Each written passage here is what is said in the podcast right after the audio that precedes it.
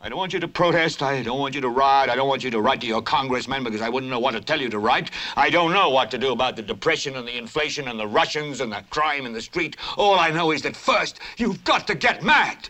You've got to say, I'm a human being. God damn it. My life has value.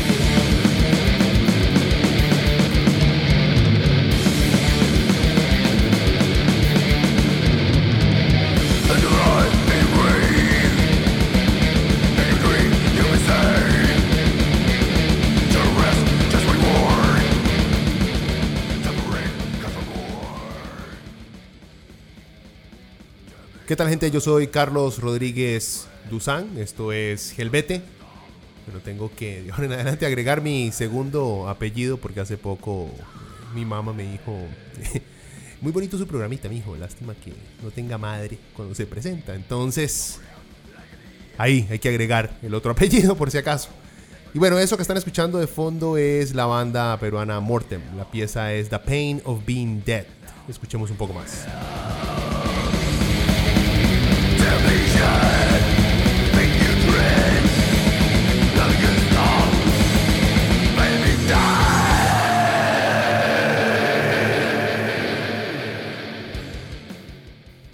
Espero que los que siguen este podcast hayan escuchado la semana pasada el segundo hangar 18. Me senté un rato con mi hermanilla para que me explicara su tesis su tesis universitaria y para ver si eso de la brecha de género y de salario en Costa Rica es cierto. Un par de spoilers. Más sí, es cierto. ambas, ambas son ciertas. Solo, em, bueno, solamente vamos a tener un tema esta semana. Eh, ¿Por qué solo un tema? Porque, bueno, esta semana hubieron varias cosas que estuvieron pasando por aquí en la casa, varias reparaciones y cosas por el estilo. Así que estar trabajando en medio de tanto escombro, polvo y mugres un toque, un toque difícil.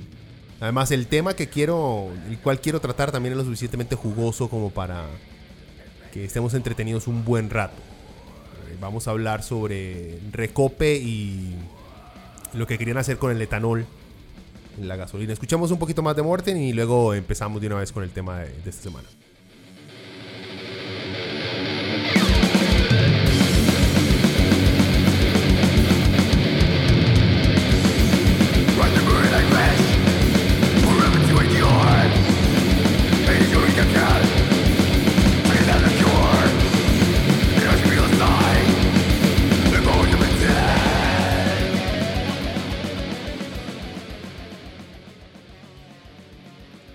Bueno, Recope le quería echar etanol a nuestra gasolina.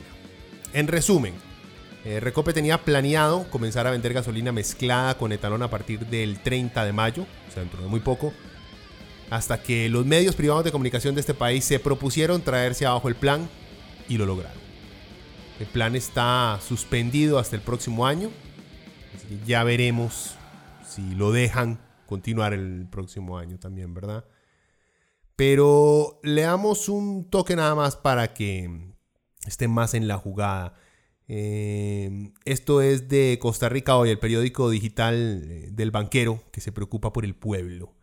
¿Qué dice Costa Rica hoy? Dice la refinadora costarricense de petróleo, Recope, anunció de manera oficial la incursión del etanol como mezcla en la gasolina super, proyecto que estará en marcha en próximas semanas.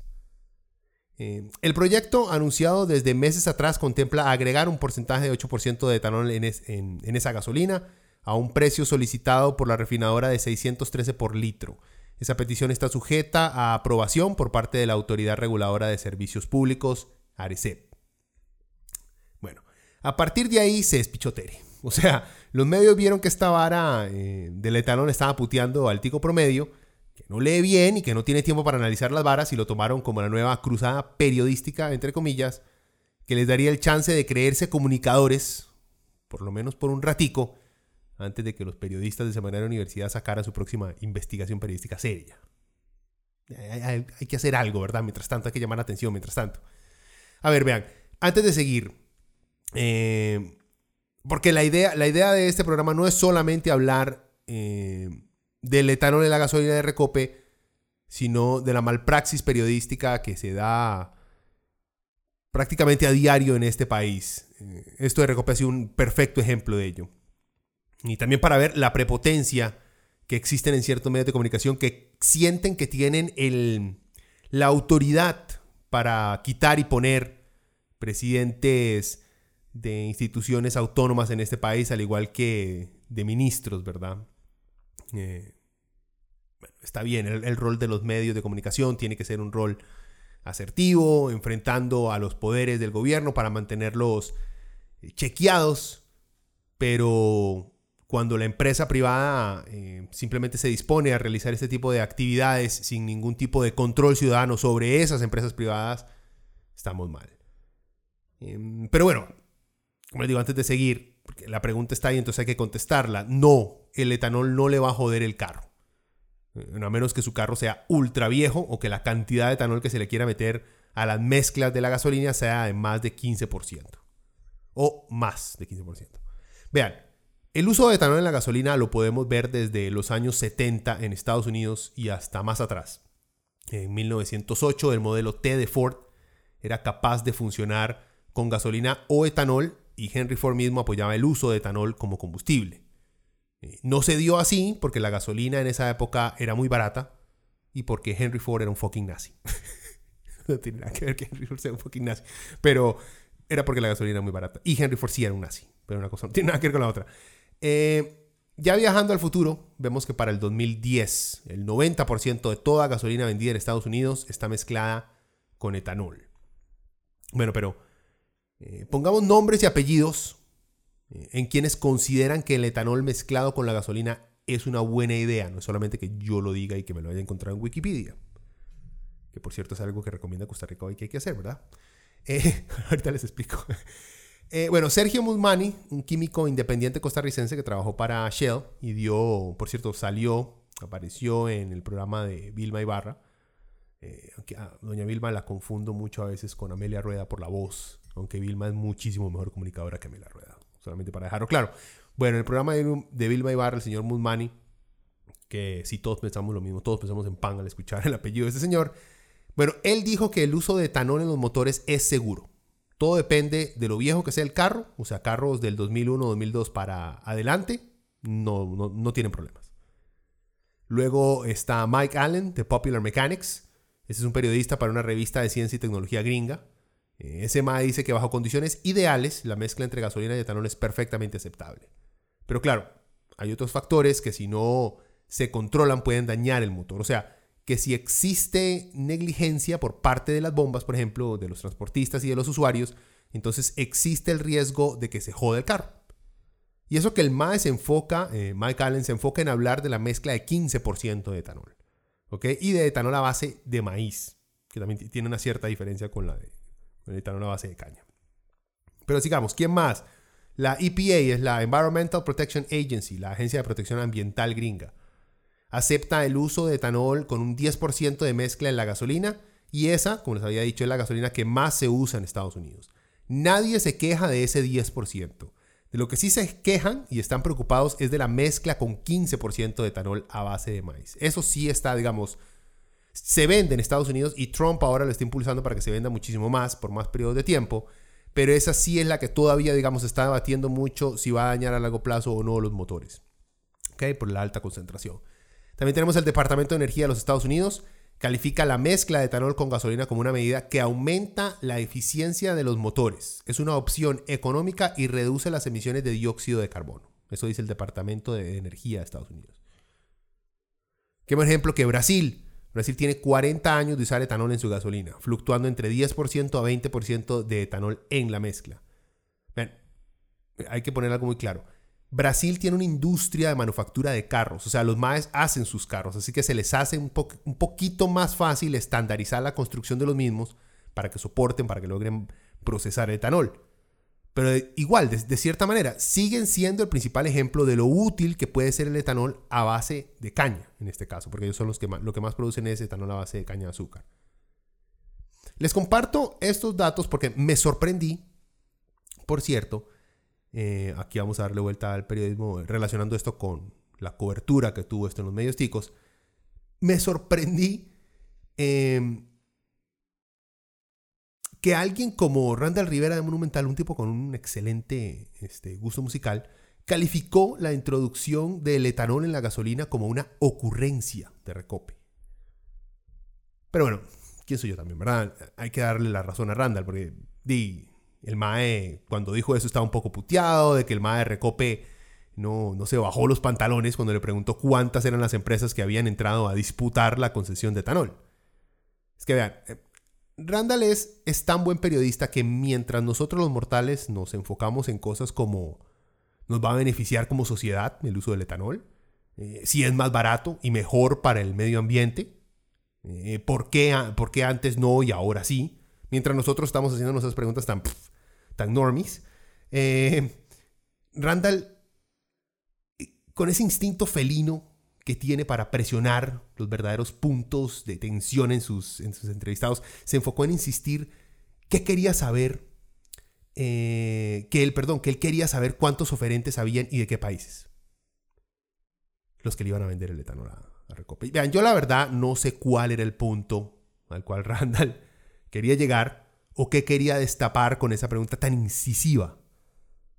Y como el de Recope al final reveló que simplemente no sabía, pero no quería quedar como un idiota al aire, entonces supongo que nunca sabremos que estaba rondando dentro de esa mente superior periodística. es que ustedes no entienden, pero eh, Randall opera honestamente en otro plano trascendental y espiritual. ah, bueno, por cierto, si tienen tiempo, búsquense la entrevista que le hace Randall al diputado Pedro Muñoz del PUSC, en donde hablan varios temas, pero hablan también del etanol. Mae, la clase de, de, protuberancia benigna que es Muñoz es increíble. El Mae se pasa el programa entero exponiendo lo insoportable que, que él es. Se nota, se nota que es de esos compas que uno invita a una fiesta solo si sabe que, si, si uno sabe que va a llegar más gente, porque no, tiene, no quiere quedarse hablando con el Mae mucho tiempo, porque qué pereza. El Mae es, el Mae de esos políticos que habla un pichazo, que habla un montón, que habla muy rápido y tiene una, una voz más súper chillón, una voz que, vean, que ni una madre quiere. Y que se la pasa diciendo, el madre se la pasa, durante la entrevista se la pasa diciendo horas como, a mí me amenazaron, pero no tengo miedo porque soy muy valiente. Y a mí nadie me asusta, porque todo lo hago por mi patria. Y aunque me traten de callar por lo mucho que he luchado por mi pueblo, nunca van a lograr que yo renuncie a ser un ejemplo para todos los chiquillos a seguir. pero sí, vean, es porque eh, Muñoz cuenta, el MAE tira conspiraciones y cuenta una estupidez ahí que alguien, que el tipo este, que el presidente ejecutivo de Recope lo amenazó. Y pone ahí testigos, se llamaron a los testigos, los testigos, nadie se dio cuenta porque... Eh, bueno, quién sabe, quién sabe qué, está, qué cosas están pasando en la mente de, Muñoz. Eh, en fin, y, si es cierto que el MAE Recope lo amenazó, es de, manda huevo. O sea, ¿cómo usted va a hacer esas varas? O sea, ¿cómo un presidente ejecutivo va a estar amenazando a un diputado? Por más hijo de puta que sea el diputado, MAE. O sea, un poquito más adulto. Invítelo a que se vean en el parqueo después, algo por el estilo, MAE, pero puta. Bueno.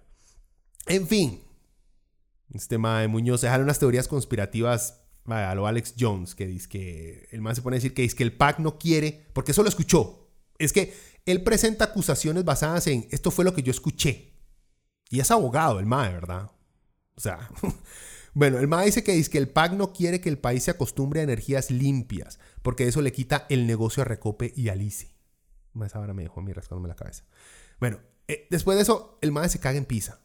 Ojo que son del PUS, ¿verdad? Y lo llama inútil por no hacer que el PAC siga más de cerca las designaciones del PUS y también porque él quiere ser el próximo candidato al PUSC, entonces de una vez se va cagando en pizza, ¿verdad? Porque la, la calidad de hombre que es. Y después, y con ayuda de Randall, los dos se ponen a babiar sobre eh, Dialá Jiménez, man, que yo no sabía que existía, honestamente. Yo, bueno, día con día me doy, me doy dando cuenta de la gente que va trabajando en este, en este gobierno. Eh, bueno, o sea, más, se ponen a hablar de, de, esta señora y de una manera... Bueno, a mí, yo me sentí incómodo por el grado de, acoso e insinuaciones de, este par de, este par de maes. O sea, vean, yo también babeo por un par de doñas que están en la política, pero tampoco al punto de reconocer que, que si se dan cuenta que está por ahí cerca, hay que ir corriendo a saludarla como mae, como, todo acosador, ¿verdad? Bueno, y por último, para demostrar eh, el nivel de ultimate douchebag de Pedro Muñoz, Aunque Randall, vea, durante toda la entrevista, Randall no ha hecho más que, diga, prácticamente aplaudirle todas las idioteces que el MAE dice, ¿verdad? De vez en cuando le hace un follow-up, una pregunta ahí de seguimiento para ver, para ver si acaso Muñoz es, es de verdad. Pero sí, alguien ahí le mandó, hasta en el, mismo programa, le mandó un mensaje a Randall diciendo que fue una luna de miel entre los dos. Es cierto. Eh, y tampoco, no hay problema con eso. O sea, si, el tipo está contestando las preguntas del periodista, no hay por qué agarrarse a golpes con el MAE, ¿verdad? Bueno, a pesar de lo bien que ha ido la entrevista, a pesar de que Randall lo ha tratado tan bien, el hijo de puta de Muñoz lo insulta como periodista, diciéndole a Randall que él mejor se va a hacer las preguntas difíciles porque Randall no lo logra. o sea, bueno, también, el señor Muñoz no, no sabe que mientras nosotros jugamos damas chinas, Randall está jugando ajedrez cuántico, ¿verdad? Pero no se ha dado cuenta de eso todavía. Y bueno, ya, me desvié mucho. Pero volvamos, al punto. En fin, la, ciencia, porque acuérdense que estamos hablando de etanol, eh, la ciencia detrás de lo factible, que es el usar etanol mezclado con gasolina, sí existe. Y existe desde hace muchos años. Eh, tenemos varios ejemplos, Brasil y Estados Unidos, que son ejemplos en donde se usan diferentes tipos de etanol, uno a base de maíz y otro a base de caña de azúcar. O sea, eh, esto del uso del etanol no, no es algo nuevo más bien es un poco añejo. Y la verdad no creo que sea una, una medida lo suficientemente revolucionaria como para promoverla como algo que nos va a salvar la tanda con el ambiente. Lo que deberíamos de hacer es hacer que el transporte público más bien corra a punta de energías renovables amigables con el ambiente. O sea, deberíamos de prohibir el uso de cualquier producto que contamine, como gasolina, para nuestros medios de transporte público. Y poco después de eso, ir involucrando dentro de esta medida los vehículos privados.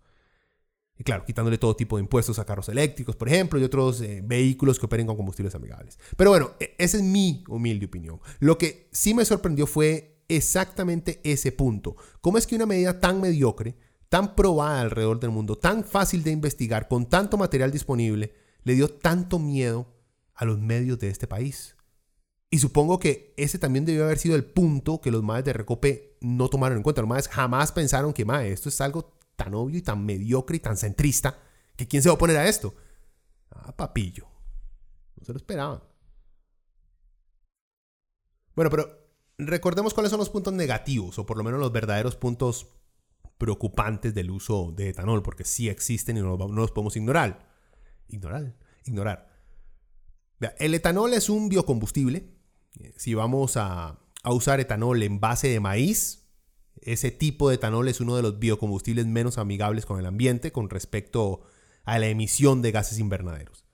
Es mejor el etanol a base de caña de azúcar, eh, que lo hacen en Brasil, aquí también yo creo, o a base de cáñamo, o sea, a base de, la mata del monte, del wheat, que eso también está complicado, ¿verdad? Legalizarlo para poder procesarlo. Pero bueno, esos, esos dos tipos de etanoles son mucho mejores que los de maíz que se hacen en Estados Unidos, según varios estudios. La, por cierto, la Environmental eh, Protection Agency, la EPA que le mencioné ahí más arriba, eh, hace poco fue demandada para que comience un estudio sobre el impacto ambiental que tiene el usar etanol a base de maíz en la gasolina. Pero bueno, ese estudio empieza hasta el 2020. O sea, que aún hay muchas preguntas sobre su verdadero impacto sobre el ambiente.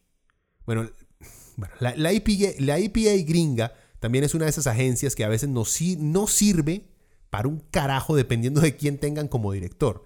O sea, mejor ni busquen quién era Scott Pruitt. Se pueden, se pueden asustar. Uno de los problemas recurrentes, por cierto, a la hora de hablar de etanol, es que se incentiva a utilizar más tierra para cultivar maíz. Si no se dieron cuenta porque no hice un break ahí decente, ya pasamos a otro punto. Ese es en el caso gringo más que todo, a cultivar más maíz. Quitándole prioridad a otros cultivos para la alimentación humana o animal. O sea, puede influir en la deforestación. Por eso los precios, por ejemplo, de la carne pueden subir. Pero si se usan más tierras para cultivar, perdón, para cultivar maíz, por ejemplo, y se le quitan tierras a la industria de la carne, entonces la carne sube de precio y el consumo disminuye. Esto también fue un estudio, eh, una, una averiguación que hicieron en Estados Unidos, se dieron cuenta que esto estaba pasando que al aumentar el precio de la carne se estaba claramente disminuyendo el consumo por parte de la población. Y eso es bueno, porque una parte del problema del cambio climático es la cantidad de gas metano que expulsa el ganado, eh, por medio de eruptos y sí, y pedos también. Entonces, digamos que como que medio se compensa, ¿verdad? Por un lado, sí se está deforestando y se está consumiendo más, este, más tierras eh, que pueden ser utilizadas para otros cultivos, para cultivo de, de maíz o de caña, digamos, pero al mismo tiempo se le está quitando entonces tierras de alimentación al ganado, se reduce la producción de carne, se reduce la cantidad de casas de ganado, se reduce el gas metano. O sea, ¿me entienden? Hay, toda una cadena, esa es la trazabilidad de la cual los madres de Recope estuvieron insistiendo y, nadie les dio pelota, ¿verdad? Eh, sigamos. Y sí, existen estudios, aunque un poco viejos, 2003, 2005, que indican que el etanol a base de maíz no es tan eficiente como se, como se le presenta y que hasta contamina más por la cadena de eventos que hay que realizar para poder utilizar, como les acabo de mencionar. Y también hay que sumarle el transporte de este tipo de gasolina, la producción, etc. Pero también existen estudios más recientes que demuestran que diferentes prácticas han logrado disminuir el impacto ambiental de la producción de etanol. Em, por eso, o sea, existen ambos estudios. El problema no es, no es, no es blanco y negro, es más de sumar si los beneficios son más grandes que los que las que la parte negativa, ¿verdad? Y bueno, y sí existen riesgos para ciertos motores, motores viejos. Pero más, vean, eso siempre va a existir. Cuando hablamos de cambiar algo, no podemos vivir preocupados por satisfacer todas las tecnologías anticuadas que están dañando el ambiente. Y si tener un país y un mundo más limpio nos cuesta un par de carros, pues que así sea. O según ustedes, ¿qué putas es la revisión técnica? Sino el intento por parte del gobierno de que no estén circulando latas contaminantes que hasta causan más accidentes de tránsito por posibles desperfectos técnicos. Y tampoco, ni que Costa Rica hoy o Monumental me vengan a decir que lo que a ellos les preocupa son los pobres que no pueden cambiar de carro. O sea, no sean tan mamadores. Si les importara de verdad, los pobres hubieran apoyado la huelga en contra del plan fiscal, por ejemplo, y hubieran expuesto a los dueños de esas empresas que evaden impuestos. Cosa que no hicieron. Sigamos. Bueno, la Defensoría de los Habitantes, eh, siguiendo em, cuestionamientos de ciudadanos, eh, los hicieron llegar, presentar una serie de, de consultas a Recope. Y la verdad que la Defensoría lo hizo muy bien. Esos son cuestionamientos serios que se deben escuchar. O sea, esa es la manera en la cual se debe proceder. Em, la lucha entre... Y yo creo que ese es el punto que tenemos que también, como que se nos ha olvidado esto al empezar a, tener sospechas y empezar a creer en conspiraciones de quiénes son los que están detrás de esto del etanol. Eh, tenemos que tomar algo muy en cuenta, que la lucha entre la industria petrolera y la nueva industria de biocombustibles es gigante. Solamente imagínense lo que significa para una petrolera perder el 10% de sus ventas de petróleo. Estamos hablando de billones de dólares. Por eso es que vemos también estudios científicos que salen de un lado y de otro. La plata que las petroleras han metido para asustar a la gente con respecto a otras formas de combustible es bien conocida. Un ejemplo rápido. Em, esta petrolera BP, British Petroleum, sí, los responsables del más importante vertido de petróleo de la historia en el Golfo de México en el 2010, o sea, de una catástrofe ambiental, una de las catástrofes ambientales más grandes que hayamos visto en la historia. Bueno, esos más BP le han metido 350 millones de dólares a la Universidad de Berkeley para crear ahí un instituto para el estudio de energía y biocombustibles. O sea, los estudios que salgan de Berkeley con respecto a la superioridad o a lo malos que son los biocombustibles estarán por siempre bañados en sospecha. Más, una petrolera no va a invertir cientos de millones de dólares para que otras empresas que venden biocombustibles les quiten el mercado. No va a pasar. Bueno, ahora sí, entrémosle a la peor malpraxis de periodismo con respecto a este tema. Y honestamente, lo que, esto fue lo que es el punto que me putió. Y que vengo también viendo desde hace ya tiempo. Pero no había visto un ejemplo tan claro y tan descarado como este. Y es Costa Rica hoy. Les había dicho, el periódico del banquero. Em, los MAES publicaron eh, artículo tras artículo confundiendo al público. Eh, que la gasolina con etanol sería más cara porque a pesar de ser más barata, las bombas al tener que invertir en darle mantenimiento a sus planteles nos van a pasar el precio de estos a los conductores. puta, pero Entonces, ¿de cuántos billones de colones estamos hablando para darle mantenimiento a sus tanques y medios de distribución? o sea, ahí es cuando lo hace pensar a uno. Mejor di, expropiemos un par de bombas y vendemos gasolina con etalón a un precio más barato que deje ganancias de todos modos sin tener que estar estafando a la gente solamente para que un par de dueños de bombas se vuelvan aún más millonarios, mae. Ok, también se pusieron a decir que no iba a rendir lo mismo, asumiendo que usáramos etanol de maíz, supongo, porque el beneficio del etanol de caña es diferente. Y también a pesar de admitir, los más admiten, que Recope dio información sobre el precio, la inversión requerida, rendimientos del combustible y estimaciones de gases invernaderos, dicen que esa información no es suficiente porque no los convence a ellos ni a sus compas de la Cámara de Expendedores de Combustibles de Costa Rica. Mira qué raro, ¿verdad? Que los maes que distribuyen la gasolina no quieran modernizar su negocio porque eso implica hacer otra inversión a ellos para mejorar el servicio. Eso simplemente no, o sea, no les causa curiosidad a los profesionales de Costa Rica hoy. O bueno, es que tienen una agenda muy definida por ahí detrás, ¿verdad? Ya muy planteada para hacerse los locos. Ah, bueno. Y los maes poseen, por cierto, tan buen olfato periodístico que se obsesionaron por los nombres de las empresas que están compitiendo por quienes le van a vender el etanol a Recope. Eh, que cuando por fin el director ejecutivo de Recope, por cierto, les manda la lista de esas empresas, la nota es una pendejada y no hacen nada con esa información. O sea, que presionan por tonteras, habiendo cosas más importantes como consultar cuánta plata se va a ahorrar el país si se llega a tomar estas medidas con el etanol. No, se enfocan en, los nombres de las empresas, se las dan y no hacen absolutamente Nada con esos nombres. Bueno, tienen otros artículos ahí eh, en los que prácticamente se dedican solamente a confundir a la gente, asegurando que Recope ya sabe a quién le va a comprar el etanol, que dicen que a los gringos. Pero no explican que aún está en concurso y que los gringos son solo uno de los oferentes. O sea, no sabían todavía, pero ya empezaron a asegurar que eran los gringos. Ah, bueno, y como vio que ya nadie le daba pelota y se acuerda de ella, Natalia Díaz, ¿quién sabe quién es? Bueno, por dicha, agradezcan que no saben quién es. Eh, la madre que fue diputada por el defunto Movimiento Libertario, este partido que habla sobre, hablaba sobre responsabilidad fiscal, pero no es capaz de administrar su propia plata. Eh, ese partido, bueno, esa MAE salió con la corronguera de irse a poner un recurso de amparo en contra de Recope. Que está bien, eso lo puede hacer cualquier ciudadano.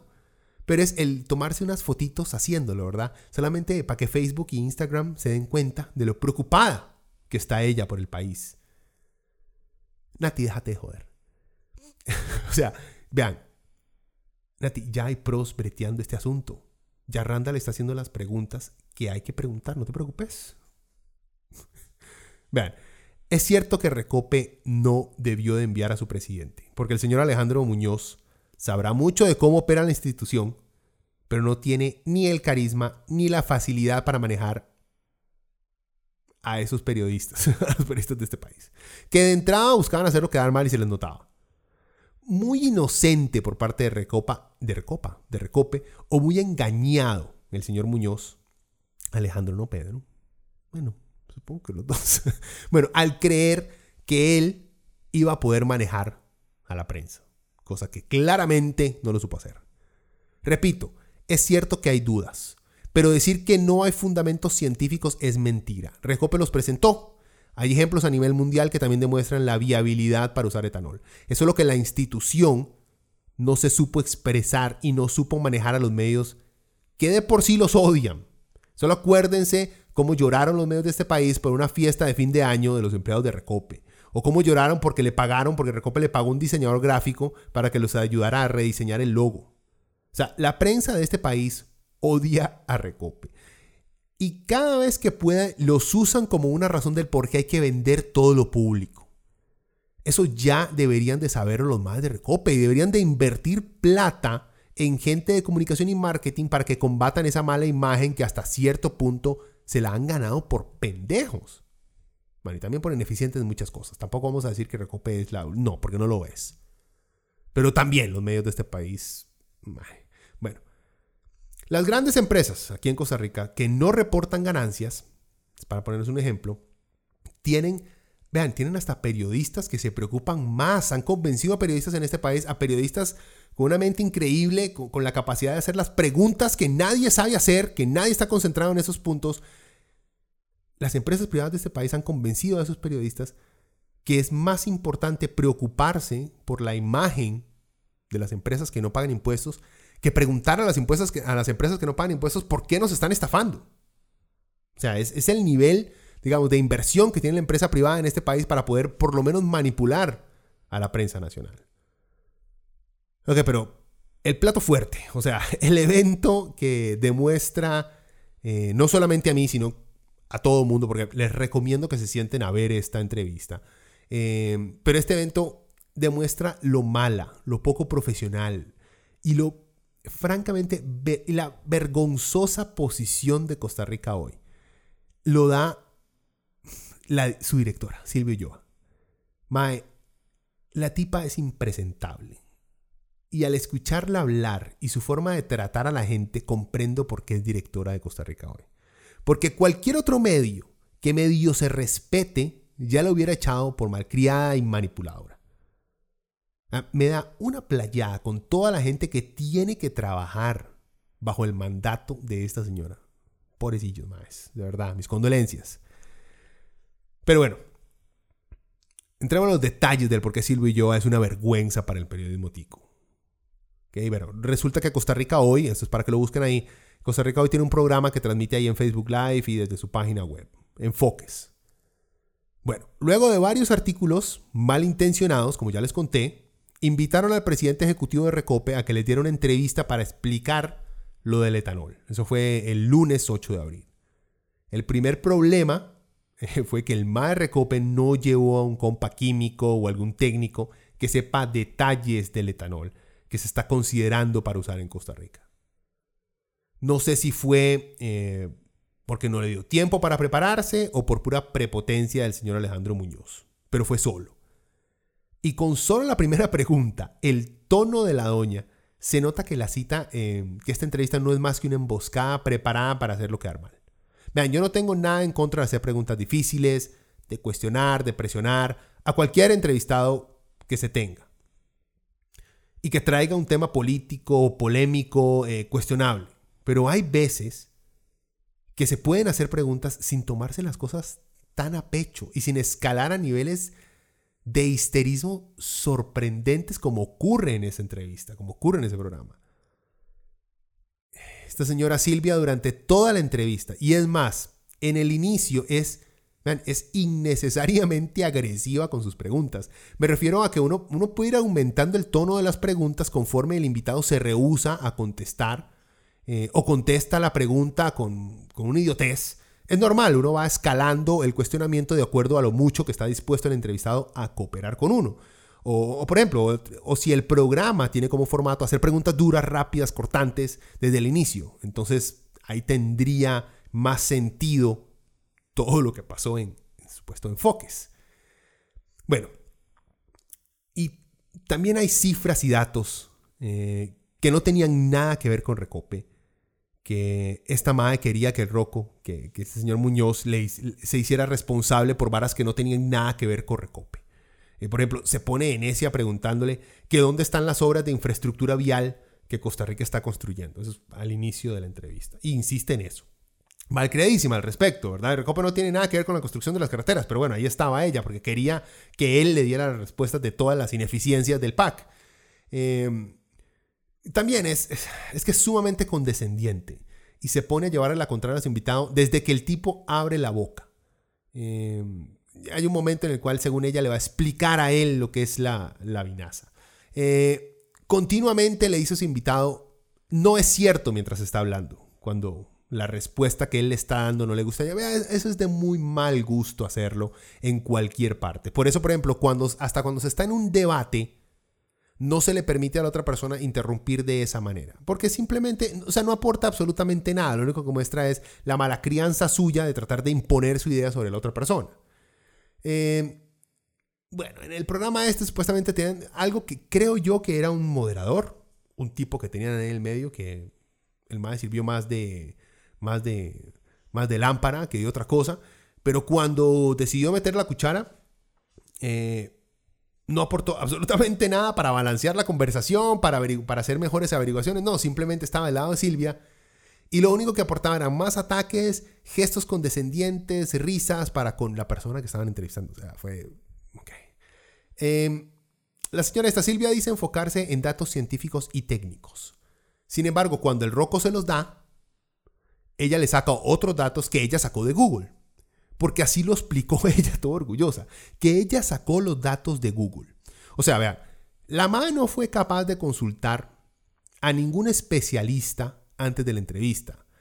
Vean, yo, yo no tengo esclavos a mi alrededor, dependo de mis búsquedas de Google para presentarles mis argumentos, si es que eso requieren puntos científicos o técnicos, pero igual busco que esas opiniones vengan de especialistas que ya dieron su opinión en otros medios. Esta MAE es directora de un medio.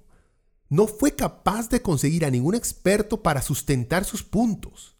Y vieran la MAE lo ruda y orgullosa que estaba diciendo la MAE de Recope. Es fácil, vean, yo lo busqué en Google y listo. O sea, vean, ¿por qué creen que nos estamos llenando de antivacunas en este país y en el mundo? Todos creemos que con buscar las varas en Google ya nos hacemos expertos porque le dedicamos unas cuatro horas a leer sobre un tema y a ver un par de videos conspirativos ahí en YouTube. Más. No. O sea, y es, es esta arrogancia de creer que porque usted lo leyó en internet, entonces usted sabe más que la otra persona. No, no. Y más si usted es periodista. Bueno, además, la MAE presenta datos sacados de otros estudios. Estos, de los estudios, los estudios que ella tiene, eso sí los cree. Pero los datos sacados por Recope, de estudios extranjeros, eso no los ve como serios.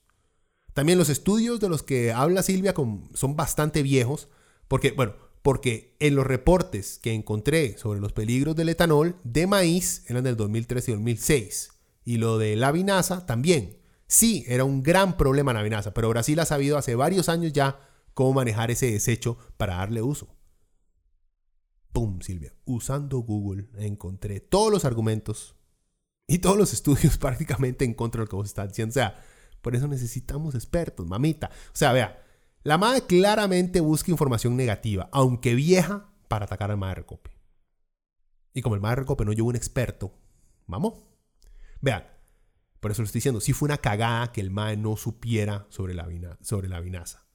Pero él mismo dijo que si querían, él podía traer un ingeniero para que ayudara a aclarar ciertas varas. Y también eh, por ejemplo, que el señor este no tuviera a mano los nombres de las empresas que estaban compitiendo fue otra cagada, porque después los tuvo que hacer públicos por pura presión. Entonces, quedó mal simplemente por no estar bien preparado.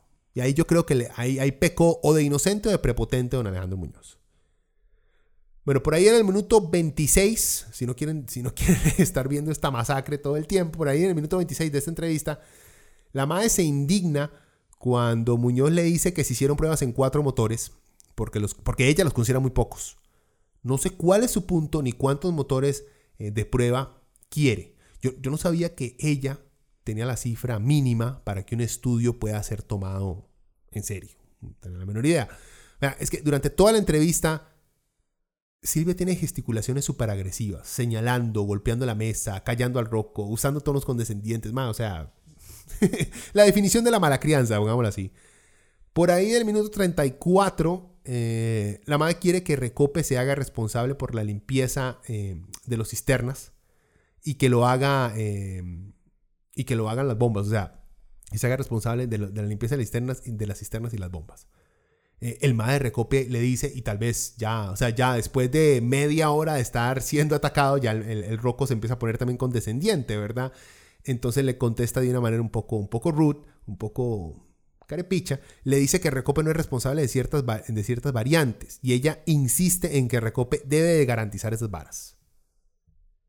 Bueno, ya les dije, eh, durante toda la entrevista se ríen de él cuando no les contesta lo suficientemente rápido, cuando la respuesta no les gusta, se ríen directamente en la cara del Y bueno, llegamos al minuto 38 Em, que es cuando todo llega a su máxima expresión, al nirvana completo, el momento en el que Silvia debería de, en ese instante, debió de haber devuelto su título de periodista, em, la tipa llega, manda a callar tan feo a este Madre Muñoz, que se cae todo tipo de intención por informar Y se nota que simplemente la doña tenía una agenda de llegar a regañar al mae como si fuera un chiquito.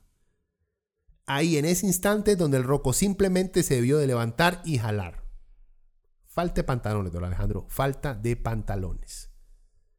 Se nota que Silvia no entiende cosas simples de la función pública y el papel que tiene Recope en el país. Y se nota que a ella no le importa llegar al fondo de las cosas. Lo único que le importa es basurar a Recope. Aunque sea usando varas que a Recope no le corresponde hacer. Yo no entiendo qué es la vara con los periodistas nacionales que se ponen todos agresivos, pero no por las razones ni los momentos correctos. Yo no vi ninguna entrevista con este grado de, de putiazón, de hígado, ni cuando se reportaron las violaciones de niños por parte de curas católicos. Y yo creo que en esos casos, como que sí había razones para putearse tantos. Eh, en resumidas cuentas, Silvia presenta de manera ella representa de manera perfecta ese dicho que dice, lo primero que se pudre de un pescado es la cabeza. Y Costa Rica hoy hace tiempito que huele a pescado podrido. Y, repito, solo para que quede bien claro, hay gente muy buena trabajando en CR hoy. Profesionales que valen. Pero lamentablemente esos no son los que están al mando y se nota. Bueno, ya para ir cerrando. Conclusión. Este evento con Recope nos ha servido de mucho. No porque se logró detener la introducción del etanol en la mezcla de la gasolina, porque eso es una pendejada que ya se hace en todo lado, sino que ha servido para poder ver claramente la prepotencia de los medios privados de comunicación de este país. Recuerden eso, son medios privados de comunicación.